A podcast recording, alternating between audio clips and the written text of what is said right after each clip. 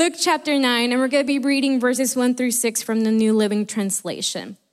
And the Word of God says, One day Jesus called together his 12 disciples and gave them power and authority to cast out all demons and to heal all diseases. Verse 2 says, Then he sent them out to tell everyone about the kingdom of God and to heal the sick excuse me, take nothing for your journey, he instructed them. Take don't take a walking stick, a traveler's bag, food, money, or even a change of clothes. Verse 4 says, Wherever you go, stay in the same house until you leave town.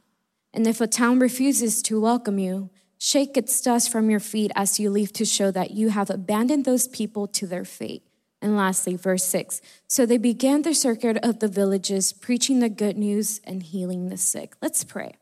Thank you, Heavenly Father, for giving us the opportunity to come to your house this beautiful morning, Father. For you're the only one who deserves all praise and worship, Father God. We glorify your name. At this moment, we just ask you that you open up our hearts, our minds for the word that you have for us, Father God. I set myself aside and I ask that it's you who speaks to your church this morning, Father God. Just like you have convicted me for the in this word, Father God, I ask that you touch whoever needs to hear this word this morning. In the name of Jesus, we pray. Amen and amen. You can take a seat, church. The title for today's sermon is You're Given Authority. And um, this is actually something um, that I recently kind of just discovered on my own, on my personal life. I knew it was always there, but I always, I don't know, I just kind of oversaw it, I overlooked it. And um, the Holy Spirit convicted me perhaps like a month ago, and He said, Sophie, you do have authority over your life. Let me remind you that. And so I'm here to remind some of you guys that you guys do indeed have authority over your life. See, this morning I want to share this word that has been placed in my heart, something that I had a hard time understanding, something that I had a hard time perhaps, you know, applying to my life. And, you know, that's authority. See, it wasn't until I found confidence in my relationship with God, it wasn't until I started really leaning towards God, really trying to, you know, be obedient to Him, that I understood what authority was in my life. And so, um, I want to help you guys get to that point. I want to help you guys understand that all of you have authority in your life. And I don't know how many of you guys are lacking that in your life. Or I don't know how many of you guys don't even know what that is, but I'm here to tell you you have authority and you were given authority. And so um, I love how Luke opens up this chapter and he, goes straight to what Jesus was telling his disciples. He's like, you know, let's get get all, everybody together, get all 12 disciples together. And he says, I'm giving you power and I'm giving you authority. And that to me is such a powerful way for Jesus to open up a conversation with his disciples. And so if you go back to previous to the previous chapter, chapter eight, Luke shows us uh, Jesus performing both of these things that he mentions on verse one. He shows us Jesus casting out uh, uh, demons, not only one, but various. And he also shows us him doing a miracle of healing, which is kind of which is no coincidence, but we'll see later on uh, how Luke kind of put that together. We, don't we just love the authors of the Bible? There's um, the Holy Spirit really did ha- what he had to do. But um, I love this context, and, and, I really want you guys to help me follow along, understand, because it's very important for us to understand this. Um, I don't know how many of you guys are struggling. I don't know how many of you guys are going through circumstances in your life, but I'm here to tell you this morning that you have the authority to rebuke that. You have the authority to move forward. You have the authority to remove any negative thoughts, ideas, situations in your life, as you have the authority to add value to your life. And I don't know how many of you believe that, but I'm grabbing onto this word so dearly to my heart because I have authority over my life. I have authority of what over what God has placed in my life. So I want you guys to really grasp onto that. And so we'll go ahead and jump on to the first point. My first point is authority has been placed over you. And so let's go back and read verse 1. It says, One day Jesus called together his 12 disciples and gave them power and authority to cast out all demons and heal all diseases. This is the opening verse. Love that first opening sentence. If you don't know anything about Jesus, just read this first sentence. this first verse. You don't know who Jesus is? Guess what? He's a God of authority. He's a God of healing. He's a God of power. He's a God of love. That's who Jesus is. Welcome to church. As we all know, the disciples decided to leave their old lives behind. If you don't know, the 12 disciples decided to follow Jesus, meaning they left their lives behind. They were ready to pick up their cross. They were ready to fight whatever was coming their way. And they were like, I'm, I'm gonna be a follower of Christ and I'm gonna leave everything behind. And so they accepted who Jesus was in their lives. That was the first step that the disciples had to take in order to gain this authority. They had to accept Jesus Christ. So let me tell you, if you may think you don't have authority, the moment that you decided to follow Jesus and the moment that you decided to open up your life to Him, He gave you that authority.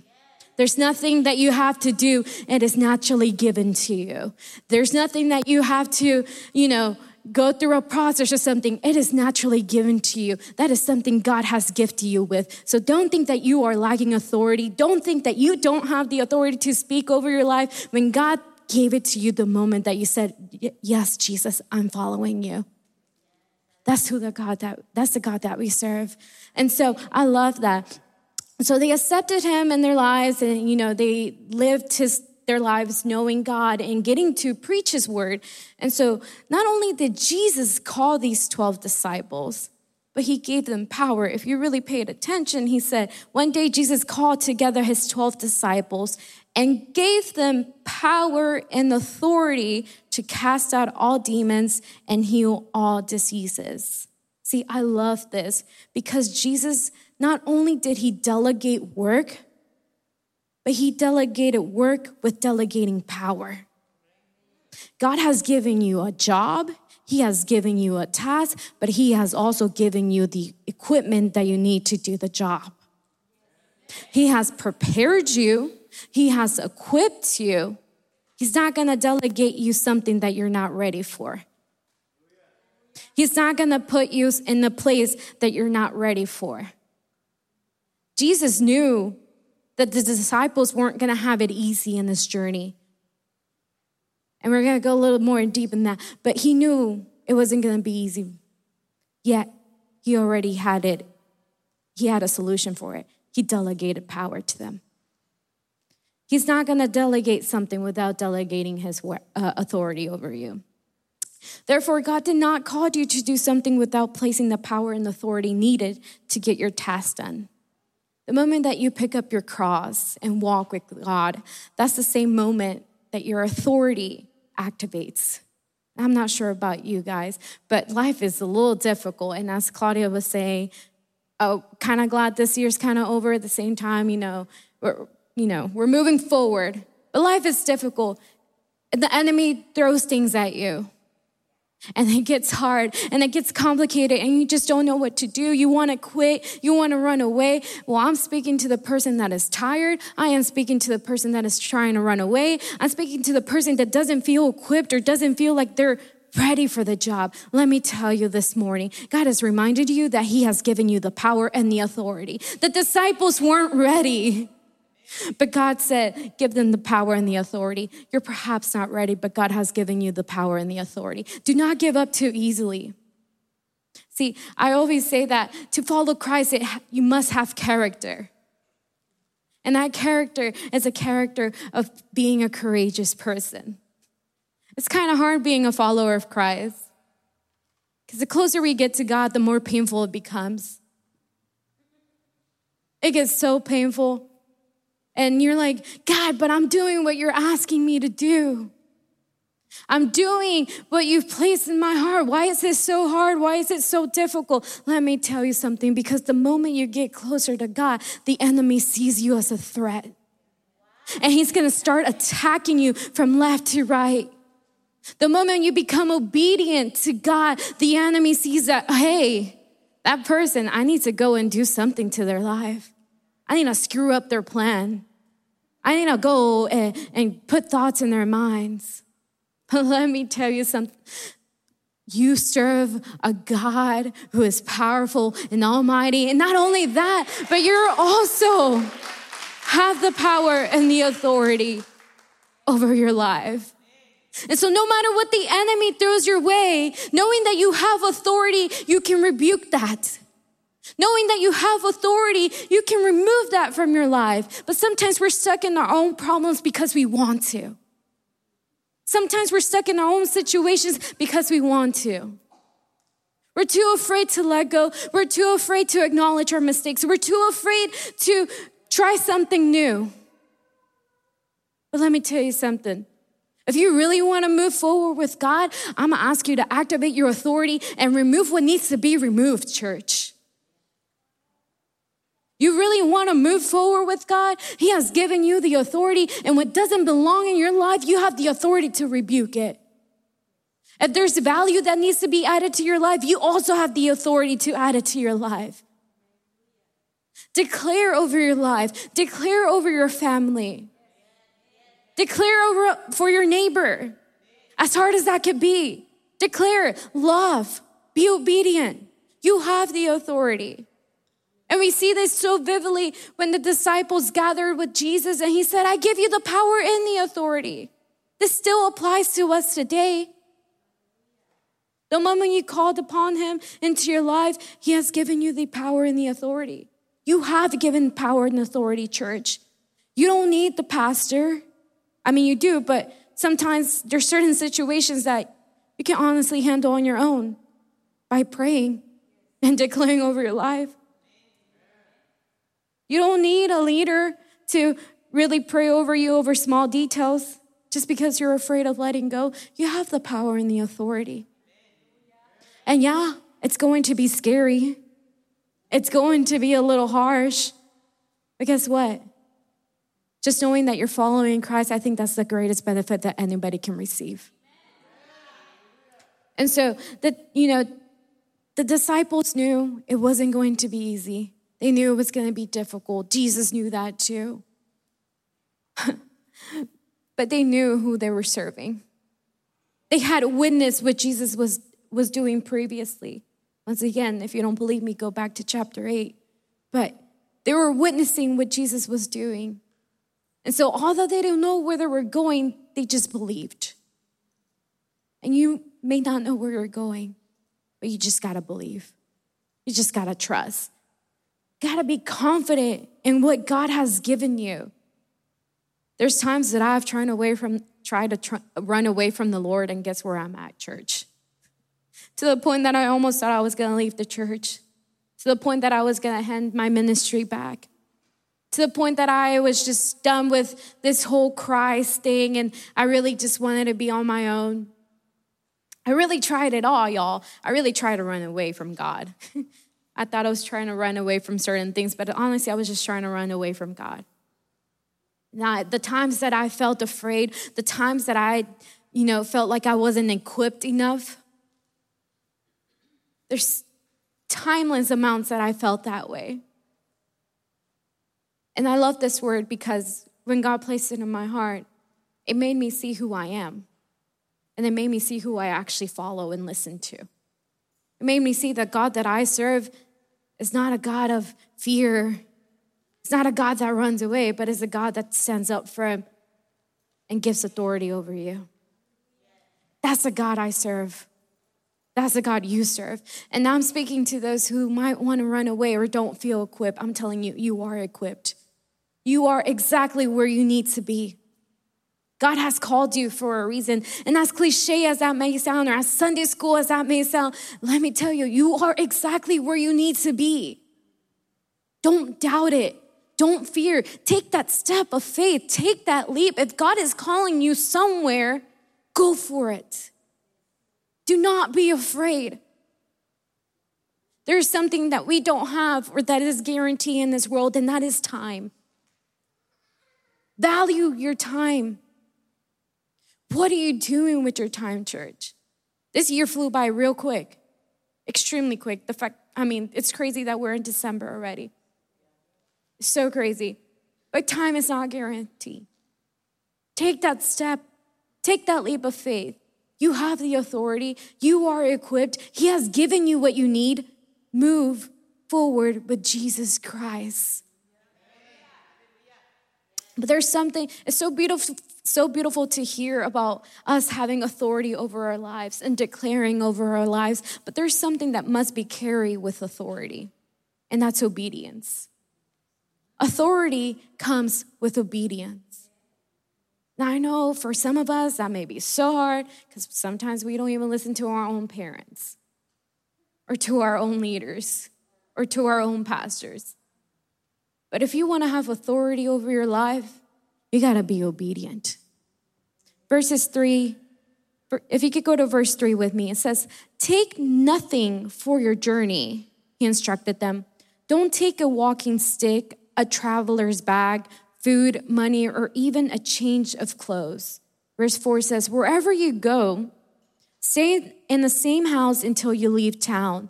And if a town refuses to welcome you, shake its dust from your feet as you leave to show that you have abandoned those people in their fate. I really focused on this point because it's so important for us to understand that obedience is key to our relationship with Christ. You want to grow with Christ, you got to be obedient in every factor. As I was saying previously, Jesus knew the journey that the disciples had ahead. It wasn't going, going to be easy, not only geographically, but physically, mentally, and spiritually. They were going to struggle a bit.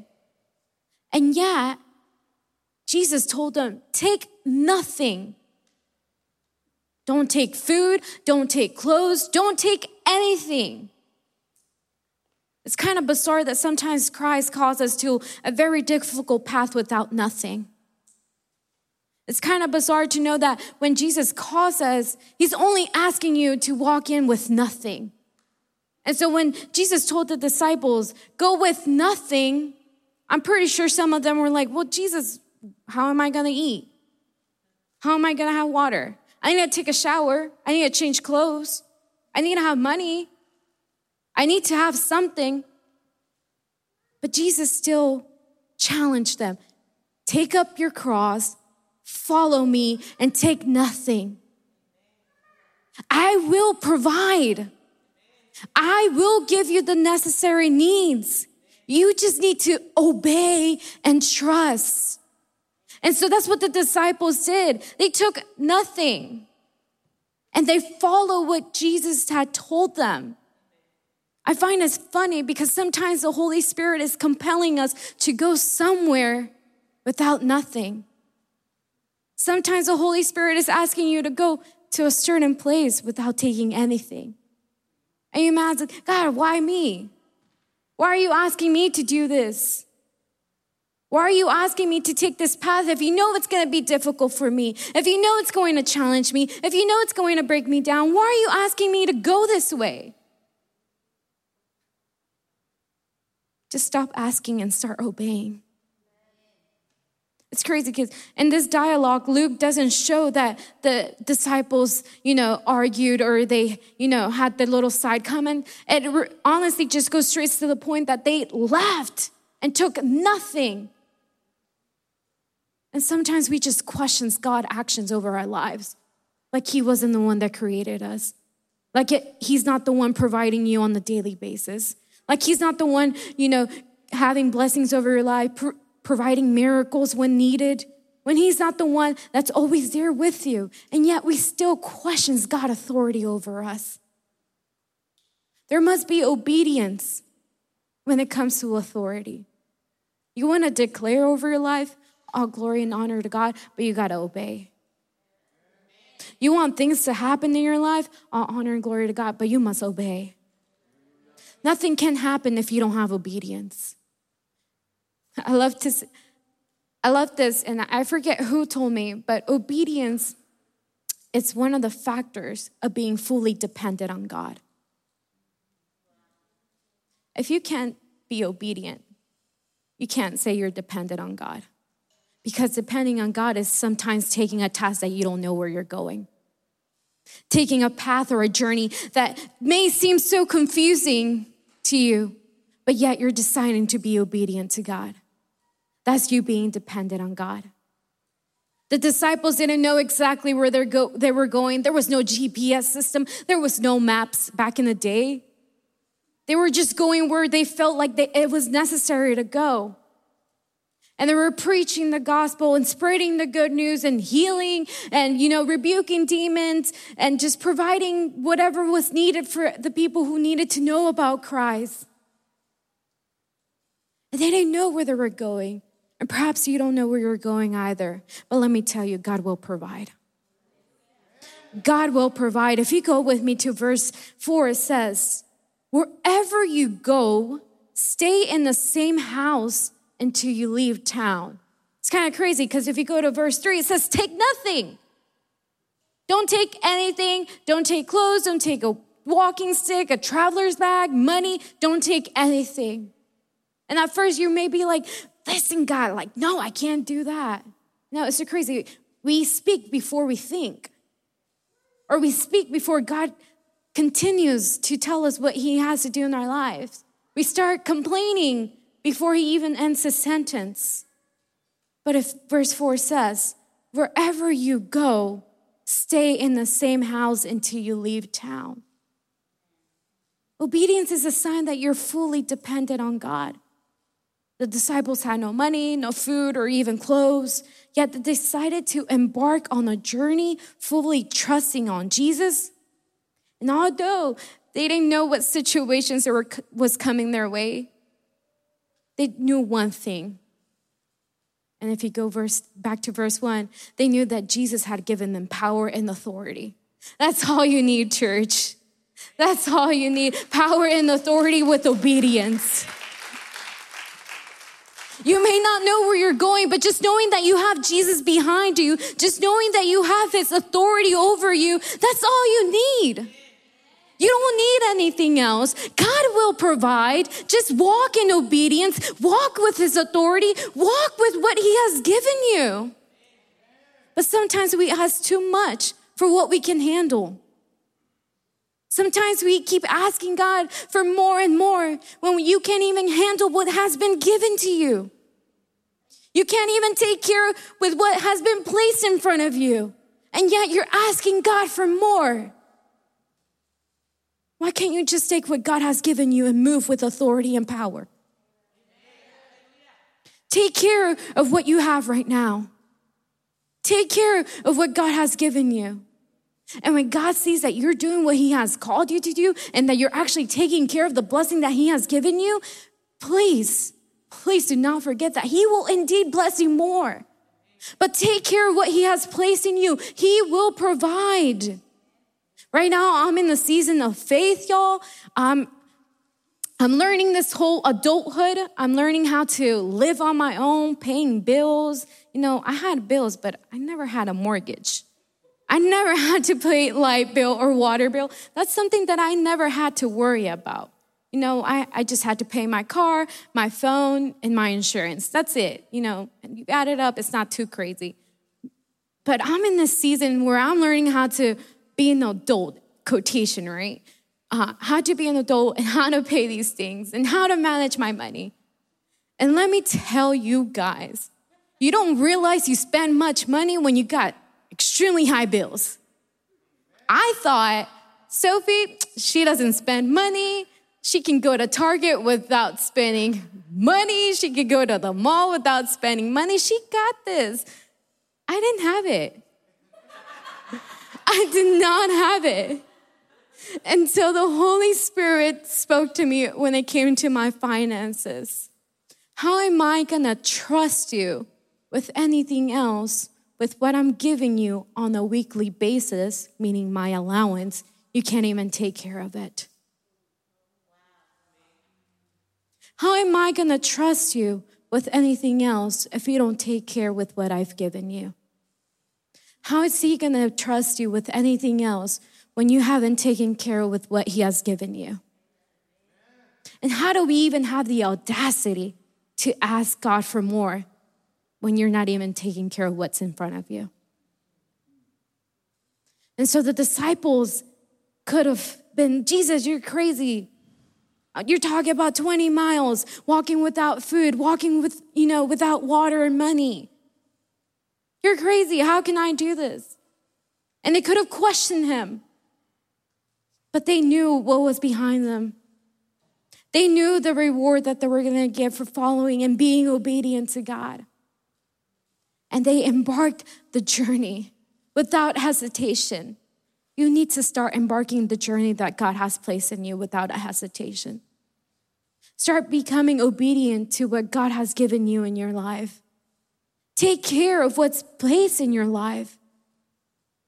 I don't know how many of you guys are kind of following me along, but you're going to you're going to have to trust and obey with what has been given to you. What has been given to you is the resources you need to go to the next level that God has for you. You don't need anything else. What has been given to you right now in this season of your life is honestly all you need. But what are you doing with these resources that God has given you? What are you doing with your time? What are you doing with what God has trusted you? You don't need anything else.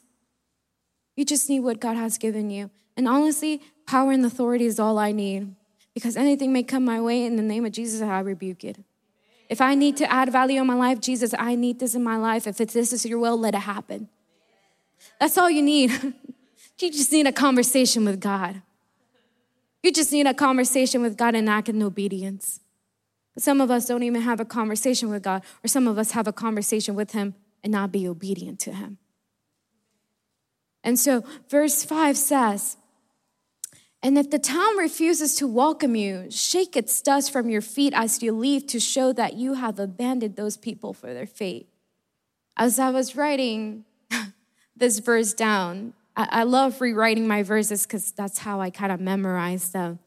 I, I kind of laughed because I feel like some of us are in the season where God is telling you, hey, it's time for you to walk on this journey. You know, I have given you the power and the authority. Just be obedient to me. But some of us are in the season where God is telling you, dust your feet from where you don't belong. I love this so much, and I love that this is part of it. Some of you are in a place where you don't belong. Some of you are in a place where God wants you out, where He wants to move you from, whether that is from your friendships, whether that's from your, I don't know, perhaps household, whether it's from your job. God is telling you, leave, move, skedaddle, you know, like, like get out of there. Brush off your dust from your feet. You know what's so e- it's so hard? It's so hard for us to get out of a situation, but it's so easy for us to get in the situation. It's so easy for us to fall into the situation in our lives rather than getting out of them. And some of you may be holding on to situations that don't even belong to you anymore. Move on. Dust your feet. Get rid of that dust. Some of you, God is telling you, hey, this is a new journey for you. And some of them, some of you, God is telling you, if you want to move on from this journey, I need you to dust off your feet. If you want to go into this new chapter of life, dust off your feet. Remove what needs to be removed. Act in obedience. Do what He has called you to do, church. He has given you the power and authority over you. Sometimes the only thing that is holding us back from receiving the blessing is ourselves. Sometimes we hold back these blessings by not being obedient to God. And I kind of had to learn that the hard way. You know, sometimes I was so stuck in my situations, I was so stuck in my problems in my mind, not realizing that the blessing was right in front of me. Not realizing that God had already taken care of the situation. I just had to move forward, dust my feet. I don't know where you may be at and your relationship with Christ at this moment. You're either going to embark a new journey or you need to move on from a journey. Well, all I know is that God has given you the authority to move forward. And lastly, verse 6. So they began the circuit of the villages, preaching the good news and healing the sick. I love this so much, and I love that it's just one sentence. It's pretty straightforward. Your authority benefits other. When they all heard the instructions Jesus had to tell them, disciples did not hesitate. They left And they knew that authority and power was placed over them. And they knew that Jesus had spoken over their lives. So they knew what they were going. They didn't know where they were going, but they knew exactly who, was backing them up. You know, and, and it's so beautiful to know that, yes, we can declare over our lives. And yes, we can, you know, bring blessing upon ourselves and our families.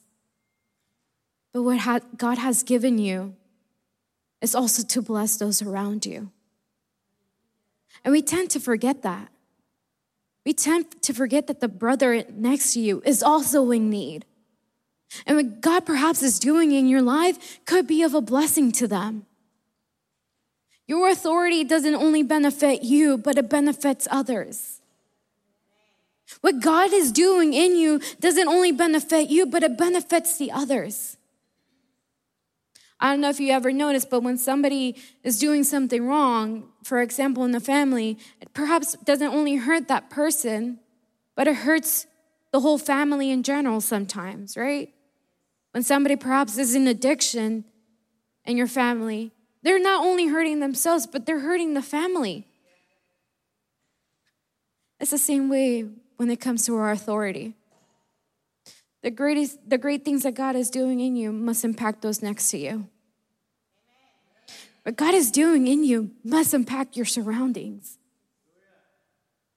You need to understand that the authority placed over you is not only for you. It starts with you, but it doesn't end with you. What He has done in you is not only for you, but for those around you, church. And I don't know how many of you guys have adopted the concept of loving your neighbor. That's a little tough. It's a little hard sometimes. We all have different personalities, we all have different mentalities. And it's hard in times. But your job is not to see where their mind's at.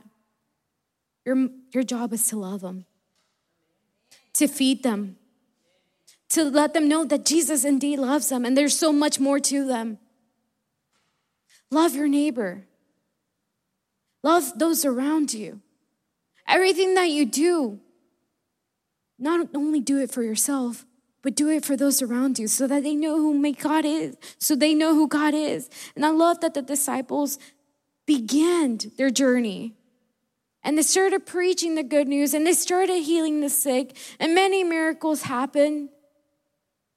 And that's such a vivid image of what Jesus had to do through the disciples. He gave them the power and the authority, but they didn't stay with it. They went around and they spread the good news. And they started healing and they started praying over people and they started loving people and they started, you know, preaching the good news. What are you doing with your authority? What are you doing with the gift that God has given you? What are you doing with it? Are you benefiting from just for yourself or are you helping those around you? Listen, I had to understand that everybody around me has a different passage, has a different pathway, and we all come from a different background, but we're all struggling in some way or form. We're all going through a hard time sometimes. And my job is to love you. And my job is to tell you Jesus loves you. And my job is to tell you this is not over, this is just a beginning. My job is to tell you keep going, keep moving forward. No matter the circumstance, no matter the situation you're going through, God indeed loves you, and I need you to keep pushing forward. Do not give up. He has given you what you need. Do not give up. He has placed power and authority over you. I don't know where you may be at, but I just want to challenge you this morning to really reflect on this word. He loves you very much. He really does. And he wasn't going to delegate a job if he didn't delegate the uh, equipment that you needed. He wasn't going to give you a task that you weren't ready for. He wasn't going to give you anything if you weren't equipped for it. You know, what's funny is that uh, we are equipped, you know, Jesus has given us the power and he has given us the authority. But we really have to look into it. We really have to find it on our own. And that's something that I struggled for a while. I struggled for a while knowing that Jesus indeed had called me to you know to be part of the youth ministry that jesus indeed had called me to you know to spread his word. I struggled to know that you know hey i have to graduate from college even though there were many times that i really wanted to drop out if i'm being honest with you. I struggled with that.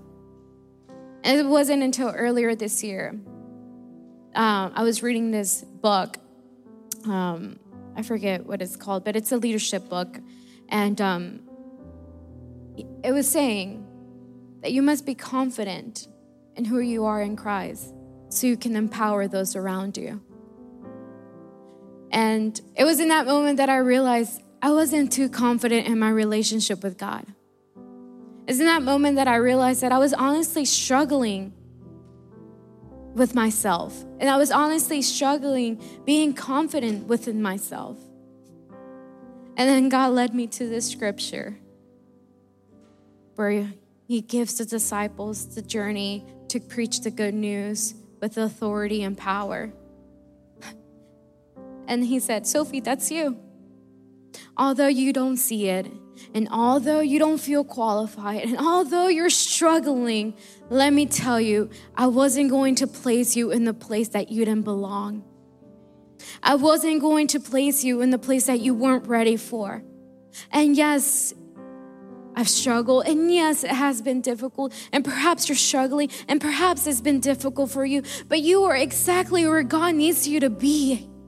You are in the season where God needs you to be. He is preparing you for more, He's equipping you for more. And I don't know if you believe that, church, but you're exactly where God needs you to be. I just need you to maintain firm, act out in obedience, but never forget to speak those who are in need. Feed those around you. Feed them the goodness of God. Feed them of what they have given you, what God has given you. You have authority over your life.